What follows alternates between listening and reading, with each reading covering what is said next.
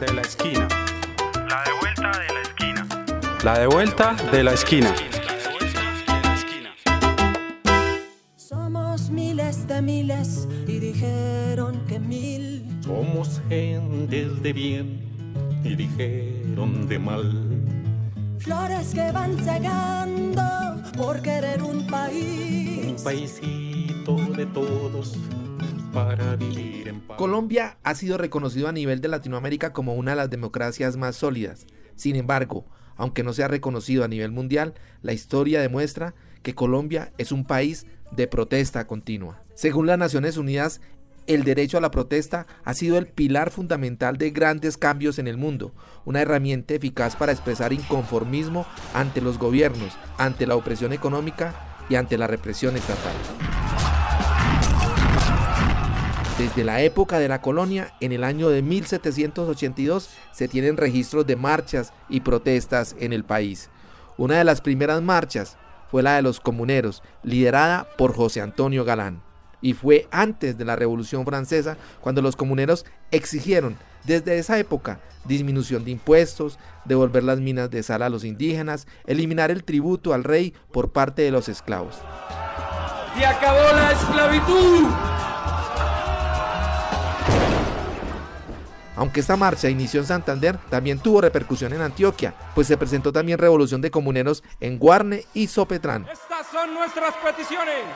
Son 17. El rey acepta todas sus peticiones.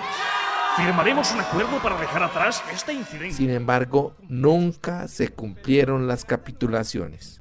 Luego, en 1810, se repite la protesta dándose el grito de independencia. Si perdéis estos momentos de efervescencia y calor, mañana seréis tratados como insurgentes. Y después de la constitución de 1886 se empezó a dar una marginación y estigmatización a los opositores, lo que generó una guerra el 17 de octubre de 1989, llamada la Guerra de los Mil Días, entre liberales y conservadores.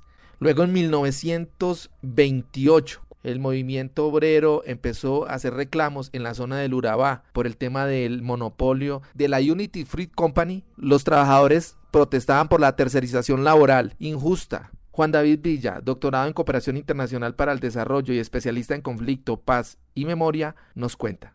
Eh, esto es una huelga que se hace en el sector bananero por unas condiciones deplorables en las que vivían los trabajadores. Ellos hacen unas, un pliego de peticiones muy breve que es una mejora de sus condiciones, condiciones en esos sitios de vivienda, salubridad, un mejor salario, reducir la jornada laboral que la pedían era, era de 12 horas y era bajarla a 10 horas, ¿cierto? Y la respuesta que da el Estado en ese momento es eh, criminalizar la protesta y decir que es una que está orquestado por el comunismo internacional y em, eh, el ejército abre fuego. Casi todos los análisis hablan de más de mil muertos. Esa es una respuesta que se da desde, desde estas élites a la forma como se ha hecho. Si uno pudiera mirar la, eh, lo que empieza a pasar también en los años 40, con todos los movimientos que están ligados tanto desde los campesinos y los obreros al movimiento gaitanista, desde el año 46 cuando se crea la policía cívica llamada Chulavitas y los pájaros, todo el sector del valle y el eje carretero, empieza una represión también muy violenta a todos los militantes de gaitanistas del Partido Liberal y frente al cual Gaitán eh, hace una, una movilización también muy grande en Bogotá el 7 de febrero del año 48 y pues dos meses después es asesinado Gaitán y se desata una nueva una ola de violencia en el país. En los años 70 está el gran paro nacional del año 1977 donde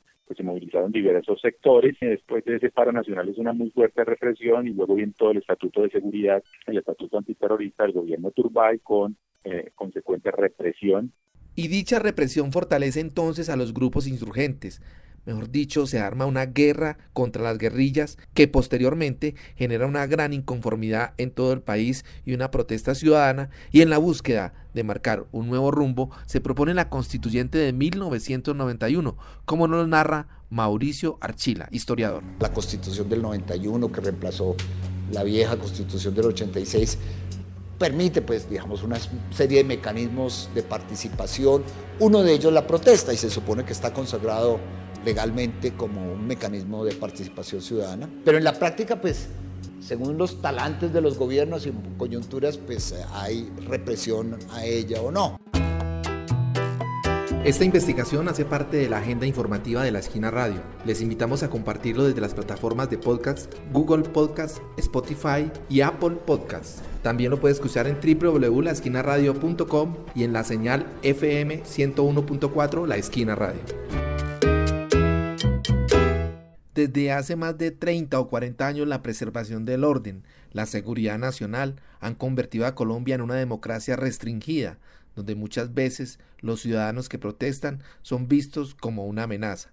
Conversamos con Lina Porras, investigadora del Observatorio de Violencias de la Fundación Temblores. Durante los tiempos del conflicto armado la movilización también era muy difícil Em, porque entonces asociaba a la gente con guerrillero, había todo un enemigo que se había construido y que debía combatirse y silenciarse.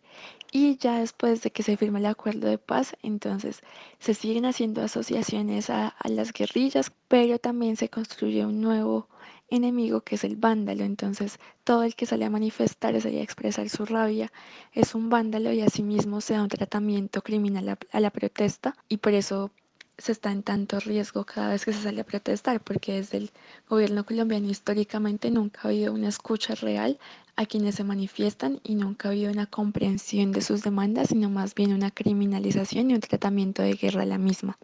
De acuerdo con el último informe que nos proporcionó la Fundación Temblores, la violación a los derechos humanos en este paro que comenzó el 28 de abril ha generado una cifra de muertes, desapariciones y abusos que supera en un alto porcentaje la cifra de las protestas realizadas en los últimos 30 años en Colombia. Somos grito de gritos, cacerolas de luz. Un trueno que retumba con la fuerza del mar. Esta es la de vuelta de la esquina, una producción de la Asociación Palco para el noticiero La de vuelta de la esquina radio. Consulta nuestra agenda informativa de la semana en www.laesquinaradio.com.